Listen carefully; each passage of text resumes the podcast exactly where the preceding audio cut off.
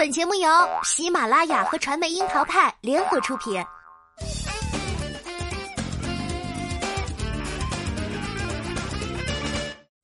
樱桃砍八卦，八卦也要正能量。Hello，大家好，我是小樱桃钓儿。现在电视剧里的爱情快到什么程度呢？陆毅和李一桐主演的《只为那一刻与你相见》第一集就开始了床动，然后就迅速上演了扑倒戏份。习惯了二十集才牵手的钓儿，被陆毅饰演的邵明哲和李一桐饰演的夏冉冉搞得实在是有点讶异。然而这颗糖呢，却并不简单。看似缘分一蹴而就，但女主角明明就是动了情，却撩不动毒舌男主。在一个屋檐下生活了四年，却始终保持有达以上的微妙氛围。就想问问，这到底是什么修为的神仙 CP 啊？咱们今天就来掰扯掰扯。先科普一下，只为那一刻与你相见的剧情，目前呢才上线三集，时间跨度就已经走过了四年。故事线是异国他乡的落魄少女夏冉冉，因为一个错误的电话号码，与傲娇毒舌的霸总邵明哲坠入缘分的网。这个号码呢是女主的妈妈出国前留给她的联系方式，然而地址电话都是错的。原本口含金汤匙的她，在寻亲路上成为了妈妈失踪的女孩。他父亲的情人也切断了他和父亲的联系。语言不通，没有了经济支持的他，虽然家境优渥，却成了又美又惨的小白花。都说上帝关上了一扇门，往往呢就会开一个窗。夏冉冉妈妈留下的错误号码让她无助，而这个号码的主人邵明哲却犹如暗夜的光。他们初见就是在警察局，但是对于这个有点麻烦的女孩，她傲娇又毒舌，但其实很心软。并不相识，也愿意冒充她的男友帮忙解围。看到夏冉冉无家可归，尚明哲一边吐槽她是个麻烦精，一边却让她住进了自己的公寓。尚明哲将客房给夏冉冉居住，不过代价是要为她打扫卫生、做饭，甚至连休息时间都要同步，因为她长期失眠，睡觉时不能够有任何的杂音。与此同时，夏冉冉还要负责她的睡前故事，因为她发现夏冉冉的唠叨很是催眠。这就是遇到霸总本总了，一不小心还真的就相信了。身无分文，与家人失去联系，甚至连证件都因为被陷害而暂扣。夏冉冉对霸总递来的合同，即便再不认同，也只能默默签字。虽然这位霸总很毒舌，要求呢也很奇葩，但是他的确又有暖心之处。夏冉冉误服安眠药，邵明哲会奋不顾身的抱着她奔向医院。当感觉被全世界抛弃时，这个说话不留情面的老板却稳稳拖住了他。他会给夏冉冉煲粥，还亲自投喂。虽然因为误会夏冉冉动了自己心爱的娃娃而生气，但是听到对方真的要搬走时，他会慌乱的像个大男孩。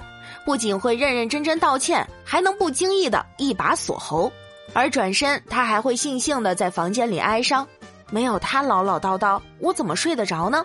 看来霸总本总的内心 OS 也是格外认真呢。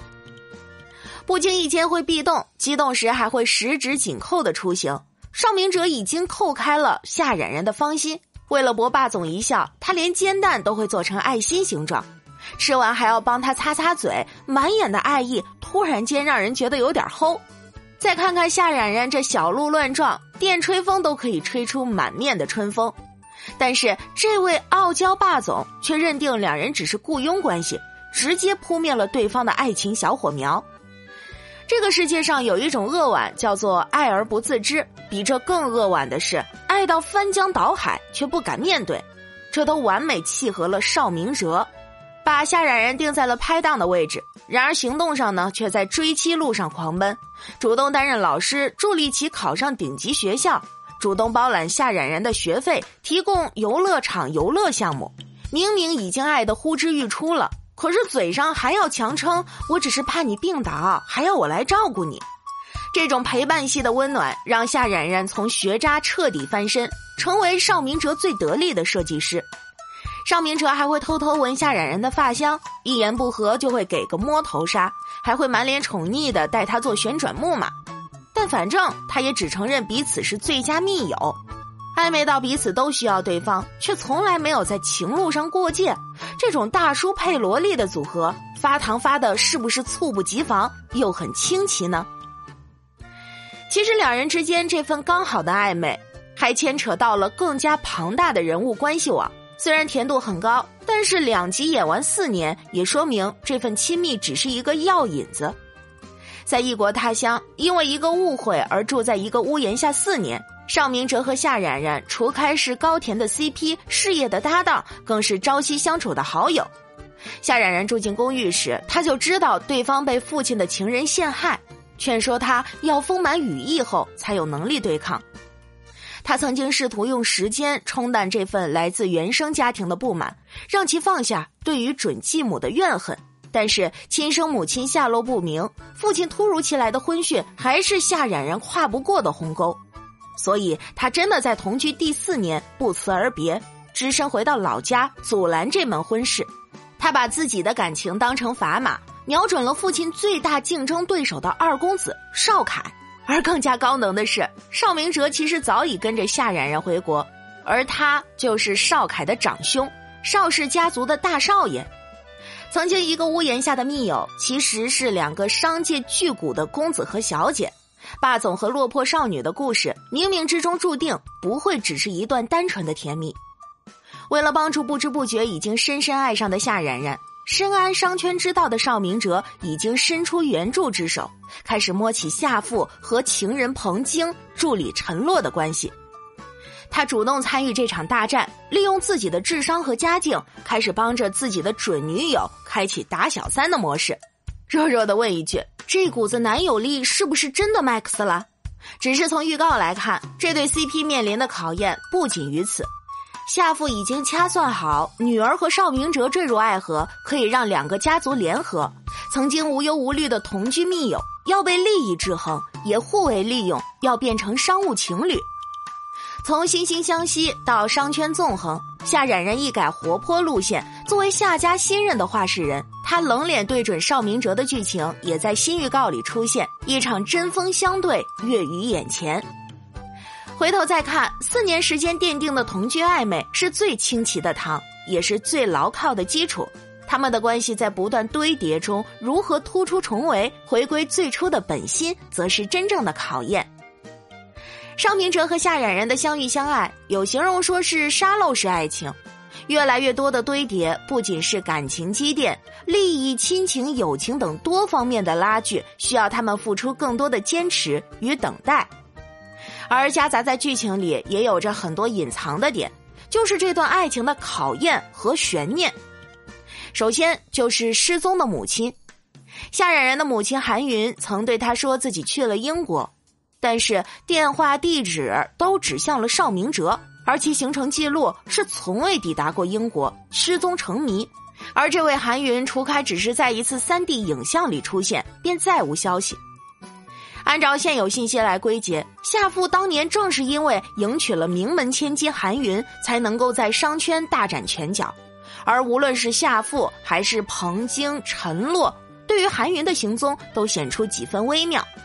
尤其是夏父听到女儿归来时，说起和妻子共处的时光，眼里有着许多震惊。失踪的妈妈究竟去向何方，是目前最大的悬疑点，也成为了夏冉冉最大的心结。而韩云的电话地址为何都指向邵明哲，则是另一个疑问，这也是这对情侣走向的悬念点之一。第二就是准继母和贴身助理，情人彭晶和贴身助理陈洛被邵凯形容是夏父最亲近的人。不过呢，在夏冉冉眼里，这两个人是蛇鼠一窝，以照顾之名软禁了父亲。从夏冉冉回归时，彭京和陈洛就开始各路眼神交汇。两人之间藏着不可告人的秘密，而夏冉冉最初在英国被陷害时，第一时间想起的也是彭京所为。可是邵明哲却告诉他，调查结果是一位华人男性。那么这个人会不会是陈洛呢？陈洛和彭京到底是沆瀣一气，还是因利而聚？夏冉冉和邵明哲如何能够破除这个局，也是考验他们携手打怪的默契。第三就是前女友搅局了。挡在夏冉冉和邵明哲中间的最清晰的一个障碍，就是他的前女友苏沫。也恰是因为夏冉冉邂逅时和苏沫说出了同款金句，邵明哲才愿意让夏冉冉住进自己的公寓。这个曾被他认定要爱一辈子的姑娘，因为家境落差而被少母拒之门外。为了让自己配得上这段感情，他舍弃所有去求学，只为配得上这段感情，在邵明哲的人生中暂时消失。也正是因此，邵明哲离家到了异国他乡。苏沫的另一重身份则是夏冉冉的闺蜜，所以呢，这段夺爱之路不仅仅是两个女生的事情，还是友谊的撕裂。苏沫还有一位铁杆男友林向安，他像是卫星一般守护着自己的挚爱，但是他也是夏冉冉曾经心动的暗恋对象。如何理清这四角关系里的爱恨情仇，将友情爱情各自归位？做到释怀不再牵扯，也是夏冉冉和邵明哲情路上的最大功课。陆毅在早前的发布会上曾笑言：“剧中我的前女友是他的现女友，我的现女友是他的前女友，我的现女友在成为我的现女友之前，追求的是我前女友的现男友。这个关系网，就问大家晕不晕？不过呢，不够复杂的同时，也是勾起了钓儿的小期待呢。”